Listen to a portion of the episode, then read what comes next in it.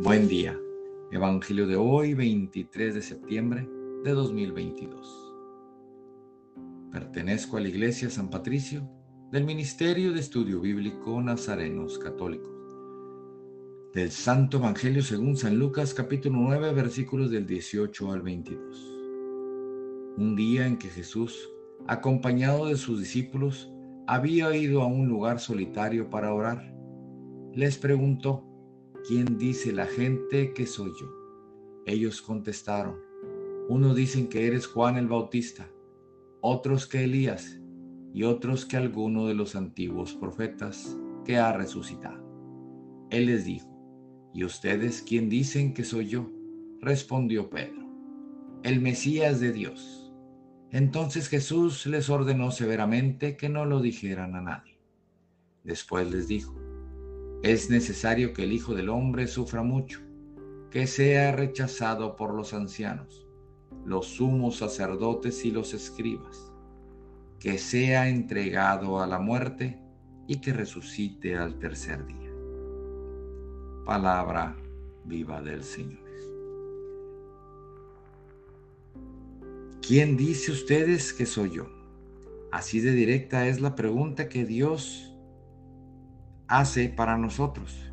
Y así de directa debe ser la respuesta.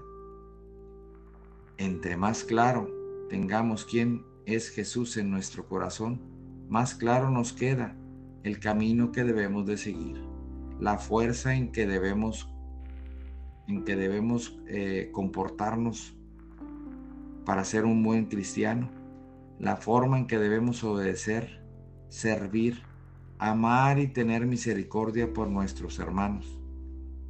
Queridos hermanos, no rechacemos a Jesús, no intentemos ignorarlo, por el contrario, entre más claro tengamos quién es Jesús para nosotros, nos hace ser más exigentes y más transparentes en nuestra forma de ser y de tratar a los demás. Seamos buenos administradores de los, de los dones que Jesús nos da. No los rechacemos. No nos los quedemos para nosotros. Disfrutémoslos, compartámoslos y vivámoslos al máximo. Son el mejor regalo de Dios. Son para todos. Todos los tenemos, solo que no lo sabemos. En este día te invito a que a que contestes quién crees que es Jesús en tu vida. Y si no lo sabes o no lo has pensado, ve cómo se comporta tu vida. Tal vez creas que estés bien. Lo que no sabes es que te iría mucho mejor si, si Jesús te acompaña en este viaje de vida. En este día que comienza, Señor, bendícenos y no permitas que no sepamos de ti, de lo importante que eres tú en nuestras vidas, que creamos que somos felices sin ti, que nos hagamos esclavos de lo material y no de lo espiritual. En el nombre del Padre, del Hijo y del Espíritu Santo. Oremos. Nada te turbe, nada te espante, todo se pasa.